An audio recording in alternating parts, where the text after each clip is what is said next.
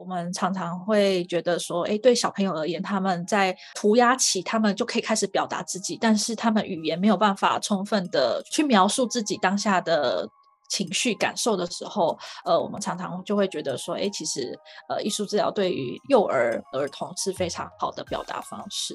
像说，呃，小朋友在情绪上，他们他们的认知比较不足，那我们就可以透过颜色引导他们不同的情绪。那开心是什么颜色？生气是什么颜色？当他们透过不同的颜色表达出来的时候，或者是颜色混在一起的时候，他们就会了解到，哦，其实情绪是可以混在一起，或者是有时候是很复杂的。那透过这种简单的方式，可以帮助他们建立一些认知，甚至改变他们的行为。其实对其他人、一般人，甚至呃有些有精神状况的人啊，他们其实也是很适用的。因为有时候深受一些呃精神疾病的痛苦，那他们有时候没有办法表达这种抽象的情绪感受，透过艺术创作，然后呃艺术治疗师的引导，其实也是可以帮助他们去表达这种非口语的呃情绪和感受。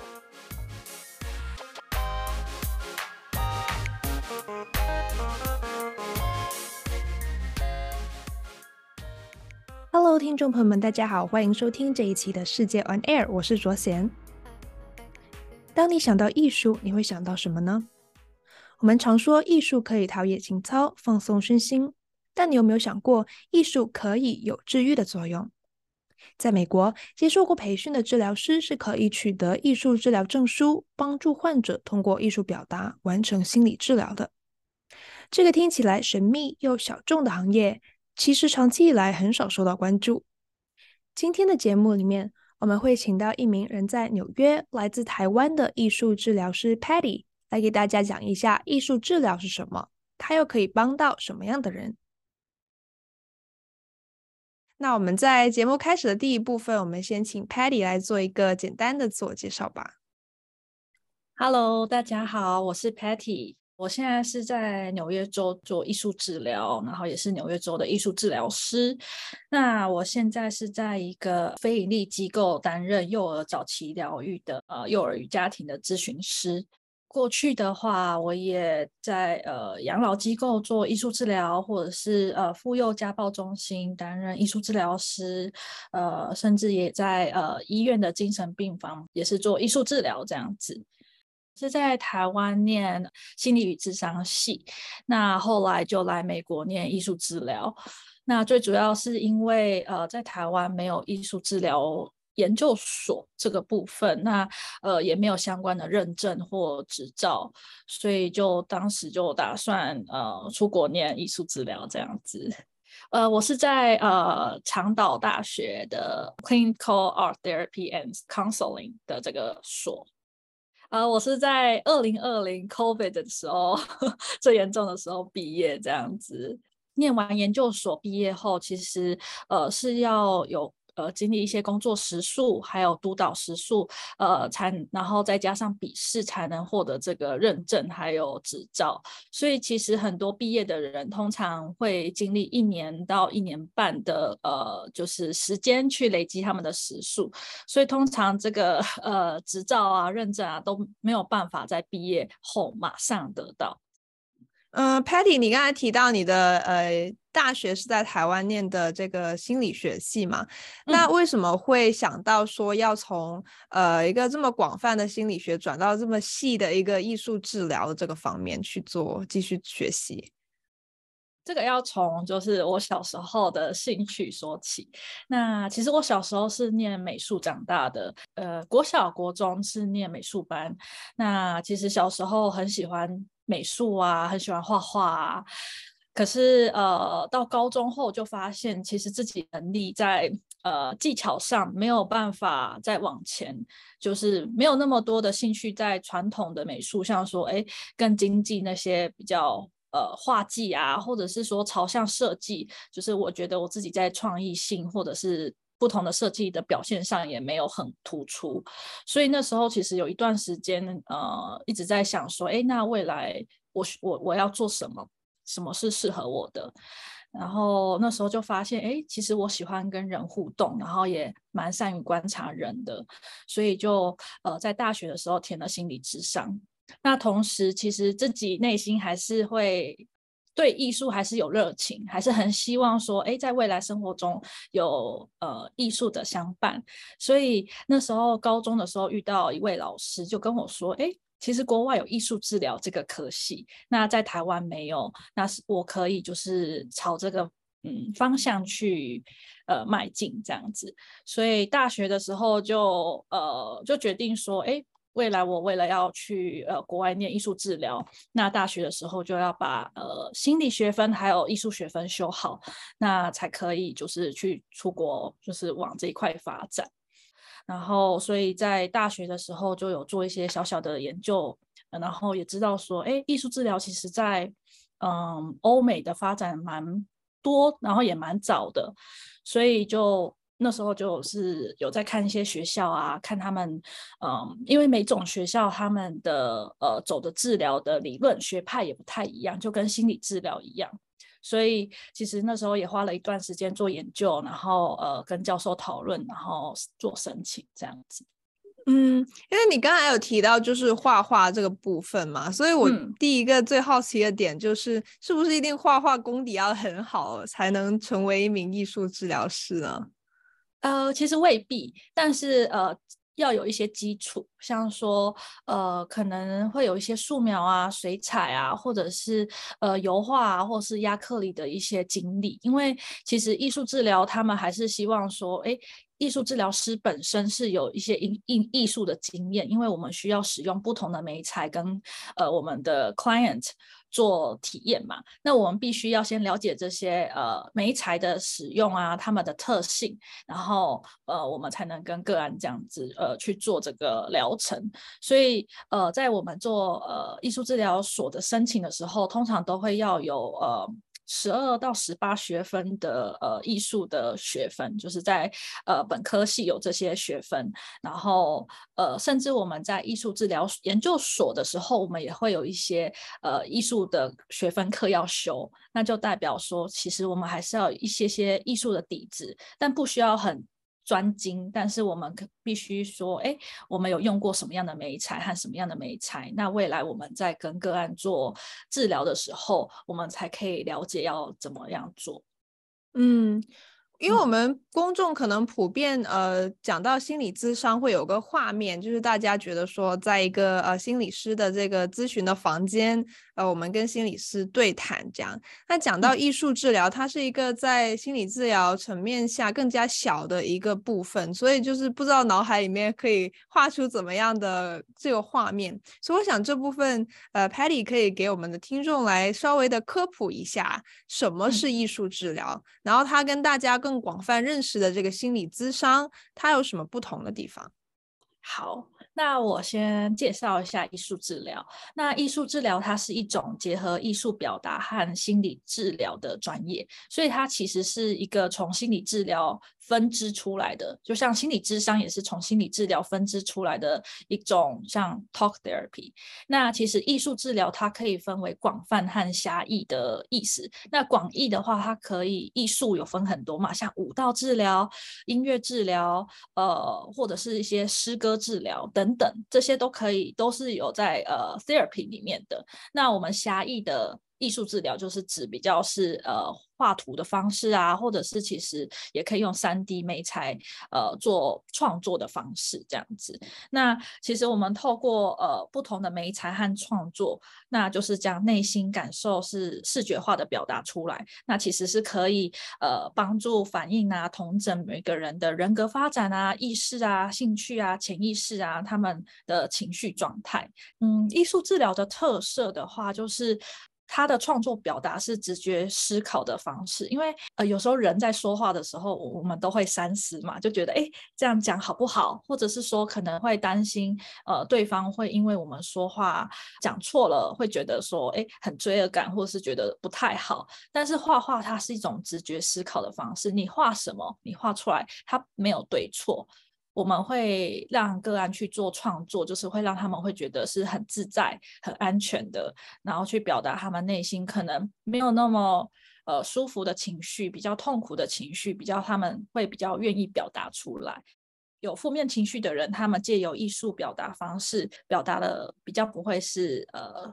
受呃伤害的方式，像说，哎，有些人他是有攻击的行为，那他借由呃捏陶艺的方式去扔、去揉、去压，这些都不会伤害到人，但是他借由这些艺术媒材去释放他的能量，那这也是一个很好的方式。艺术治疗它很广泛，所以其实它对于不同的呃精神疾病啊，甚至它不需要是呃有问题的人，一般人对于心灵成长啊，或者是说情绪困扰，或者是短暂的一些遇到的困难，其实我们都可以用艺术治疗来帮助这些人。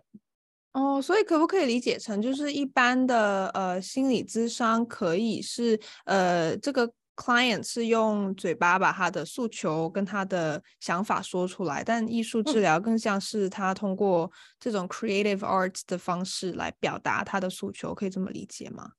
哦，可以。那再加上其实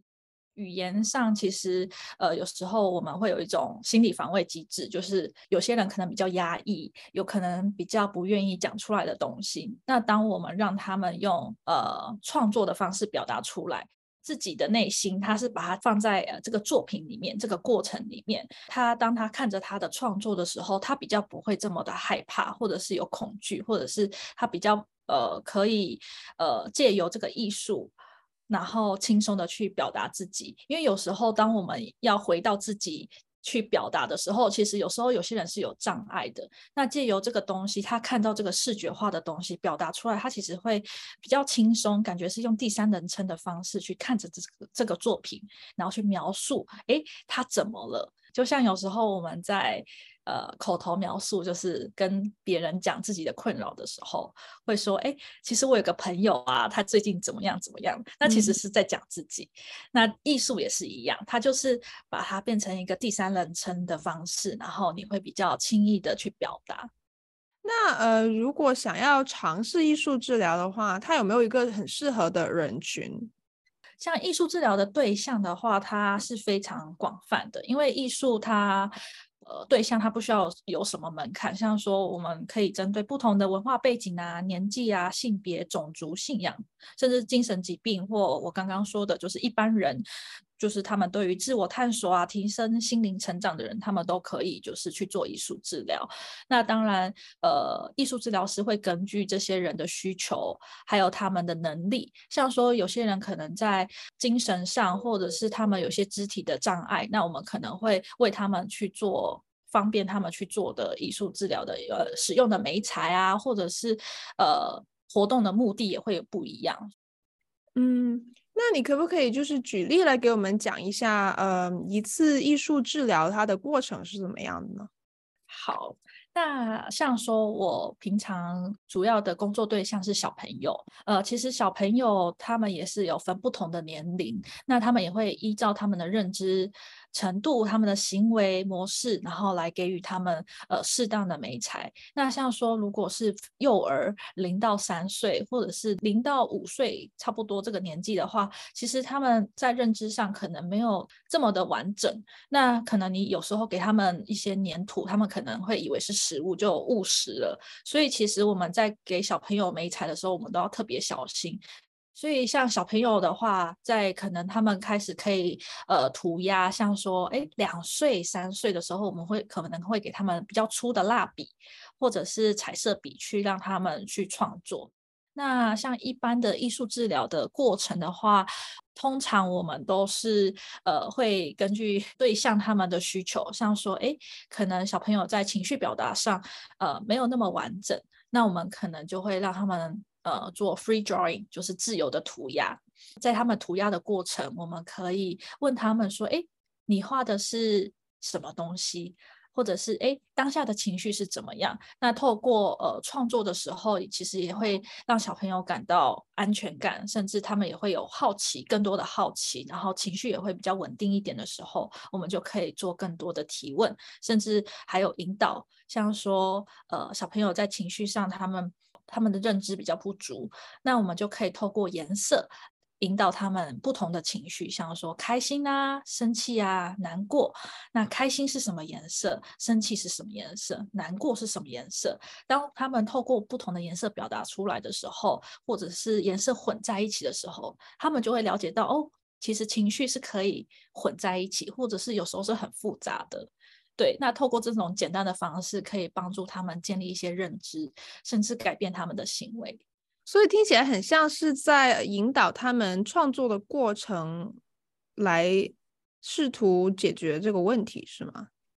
对，就是配合他们的认知能力，然后去做这个创作。那再从创作中，他们可以呃学习一些，不管是技能啊，或者是从中学习到一些新的知识。那他们也可以反映在他们的行为上，像说他从不同的颜色学会了辨别呃不同的情绪，学会辨别情绪后，他当他遇到生气的情绪的时候。他知道说，诶，他想要表达出来，他可以借由这个颜色画出来，或者是说，我们也可以借由呃教他们一些呃 coping skill 应对技巧，像说教他们怎么样去学会表达自己，用口语表达自己的生气，表达自己的愤怒，或表达自己的难受，所以都是一步一步一步的。那其实通过艺术治疗，它是一个。呃，其中一个阶段就是帮助小朋友可以用简单的方式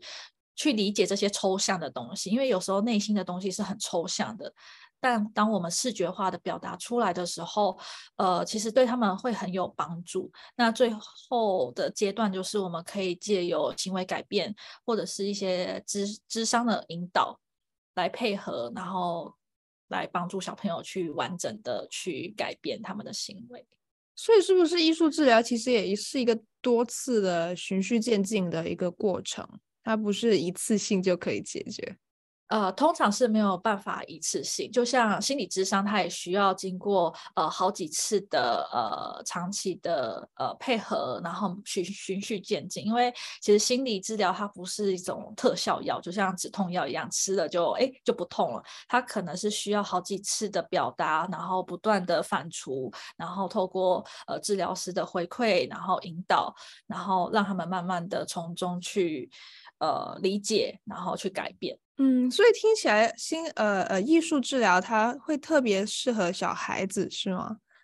对于小孩是有个优势，是因为小孩在言呃语言的表达上，他们在比较小的时候可能没有那么完整，可能他们用的词汇也不多，所以呃我们常常会觉得说，哎，对小朋友而言，他们在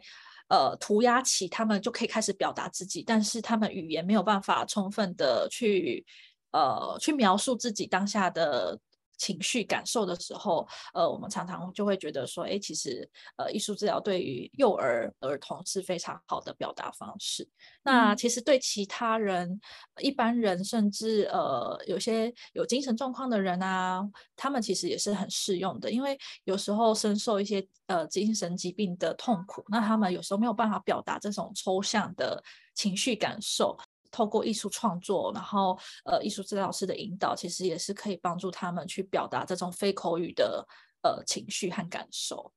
嗯，Patty，你之前是有在不同的机构做过这个呃艺术治疗师嘛？那在呃从业的经历里面，有没有哪一次是让你印象比较深刻，或者说坚定了你在这个行业里面的信心？有一次是在呃妇幼家暴中心的时候，那那时候是和一位呃六岁的小朋友一起工作，是妇幼家暴中心嘛，那呃不免就是一些小朋友会遇到一些家暴的问题啊，或者是呃看到家里有这些行为，所以其实对他们都会是一种创伤。很多来治疗的小朋友。其实很多都会有不不敢表达情绪或自己，因为他很害怕说，诶，他说出来会不会就会让爸爸妈妈受到伤害，或者是说他就必须离开他的爸爸妈妈。所以其实来这边的小朋友大多都是很害怕、很恐惧的。那我就是遇到其中一个小朋友，他在我前几次的呃艺术治疗活动里面，就是都没有讲话。呃问他什么样的问题啊，或者是呃试着想要呃跟他建立一些信任关系啊，但是他都是保持沉默，但是他很愿意听我说，然后配合说，哎，我们今天要画什么？但是他就是不太愿意去回应我。那可以看得出来，他其实是默默的在观察我，在每一次的嗯。就是我们的治疗过程中，那我可以感觉到他是需要时间去建立这个信任感的，对，所以其实我也不强迫这位小朋友，就是呃要马上做回应啊，或者是就是要有一些进展这样子，所以其实我们也花了很多很多的时间在呃艺术创作上，然后让他去去自由的去画这样子。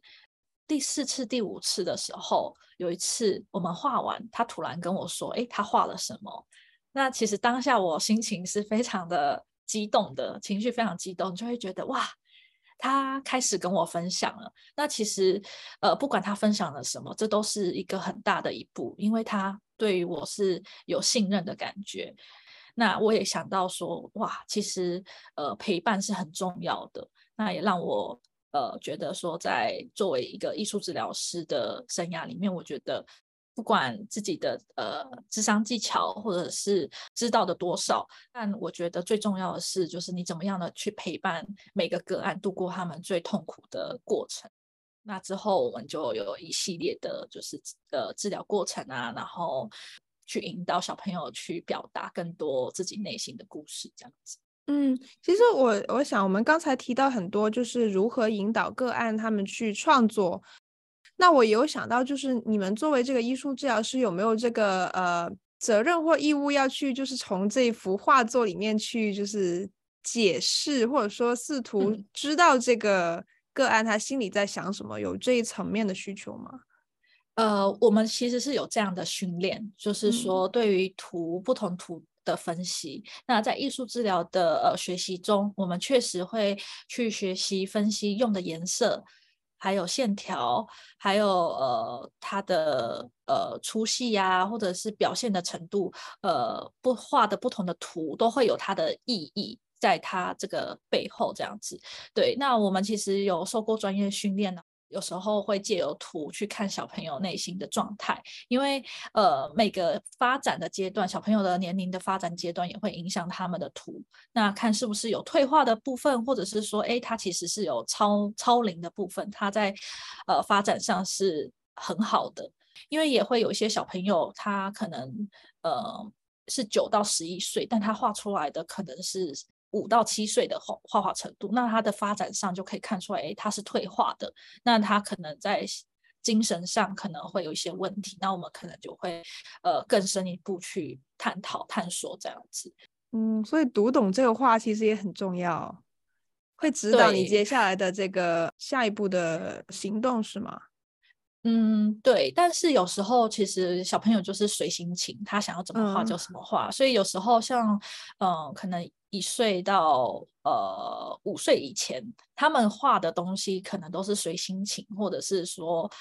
当下的感受，他们还没有办法跟现实接起来。就像说，诶，他那时候就是很喜欢红色，所以他把每一个人的脸都是涂上红色，但并不是因为红色，可能大家会觉得说红色代表生气，但他其实不生气，他觉得红色对他而言是开心的。或者是说，呃，我们要学习在不同的文化有不同，呃，对颜色的代表，像说，诶，在东方红色可能是喜气，对，那可是可能在西方红色有不一样的代表，或者是说每个国家他们有不一样对颜色的运用方式，所以其实我们也要去看说，哎，这个小朋友的文化背景他是怎么样子，然后去了解他的用色，还有他的色，呃，线条，嗯，对。然后，Patty，你之前提到说你是在疫情开始的时候毕业的，然后在呃过去这两三年，就是疫情下你就入行了。那因为我们其实这几年看到不少疫情，特别是对这个学龄儿童。呃，学生、小孩子等等的影响很多，就是不太适应远程上课啊，觉得跟其他小孩子的互动少了呀。然后很多这个学生他们的成绩明显下降啊，等等。那你有没有见证说，呃，疫情是对你的个案有产生什么样的影响吗？嗯，真的是影响非常非常大。因为第一就是疫情影响，所以大家都关在家里，没有办法出门。那尤其是对呃年幼的小孩，他们更是因为可能那时候他们还没有办法打疫苗，所以其实他们是长期关在家里，那对他们的心理健康是影响蛮大的。那主要两个部分就是，第一就是情绪。因为他们接触的人越少，他们能做的情绪表达就越被限制住。他们可能每天面对的就是家里的人，可能爸爸妈妈或者是兄弟姐妹这样子，就是他们可能在控制自己的情绪啊，或者是呃，当他们生气的时候或难过的时候，他们会用同一种的方式表达出来，因为他们没有办法分辨。那第二个的部分的话，就是社交，因为就是关在家里，所以他们没有办法跟呃更多的人互动，就是呃可能有建立朋友的关系啊，或者是说哎跟老师啊，跟其他人这样建立关系，那他们就会变得比较呃在口语方面会比较退化。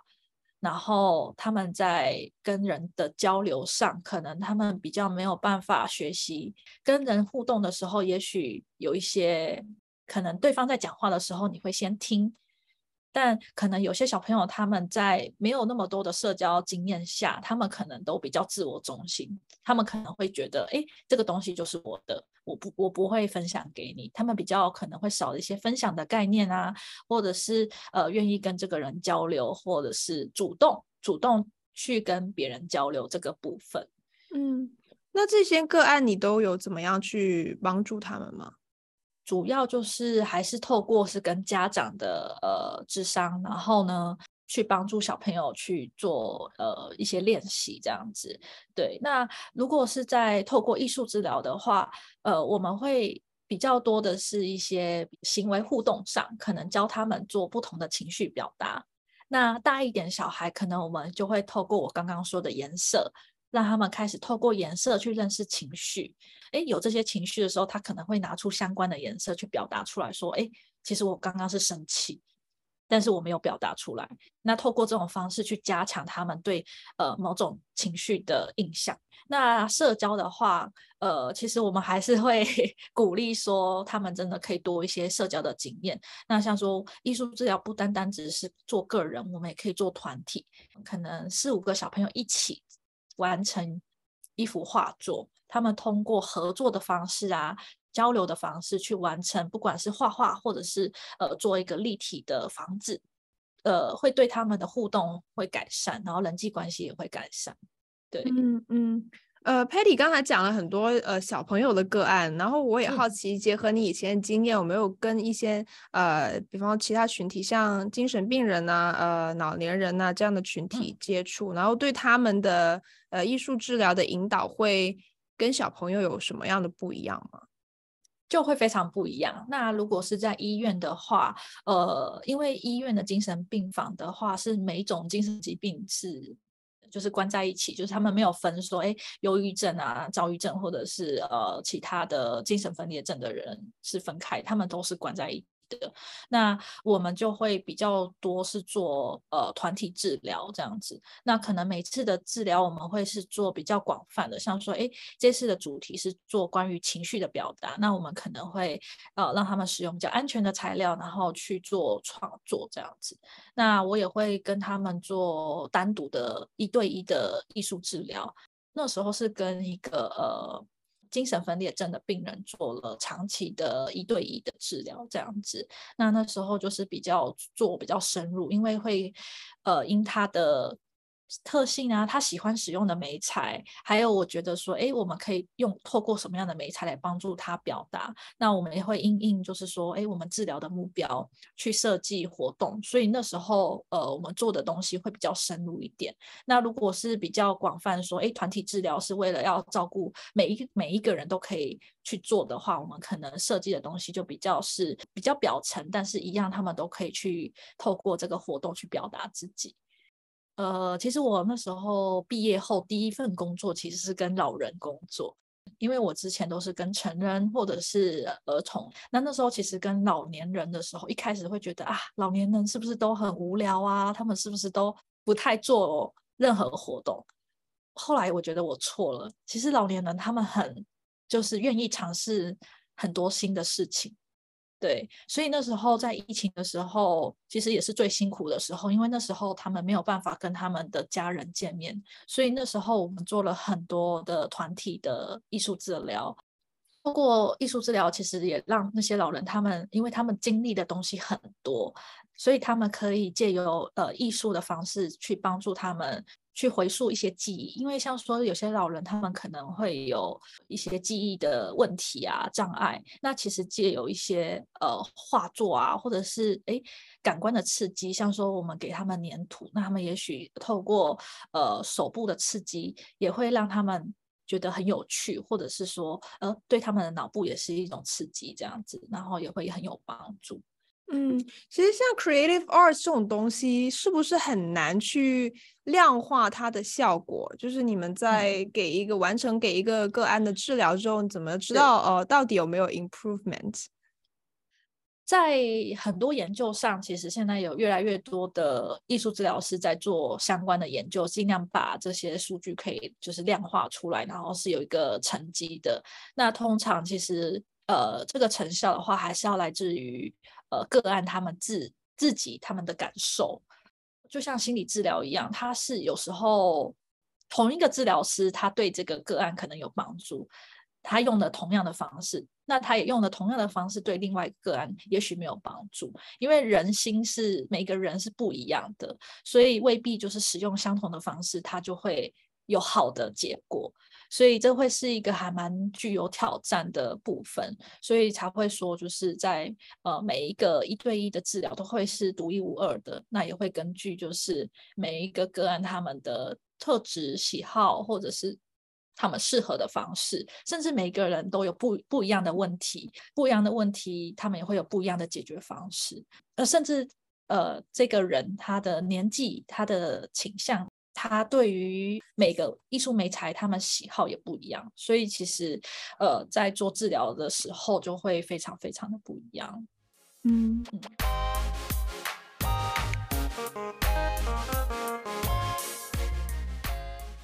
嗯，艺术治疗这个专业，它虽然在美国也越来越盛行，就是不管在医院啊、学校啊、各种机构开始有这个职位，但是对于呃。就是相较其他的职位而言，它的广泛性、一般性还没有那么的多，所以是就是对艺术治疗师的需求是蛮少的。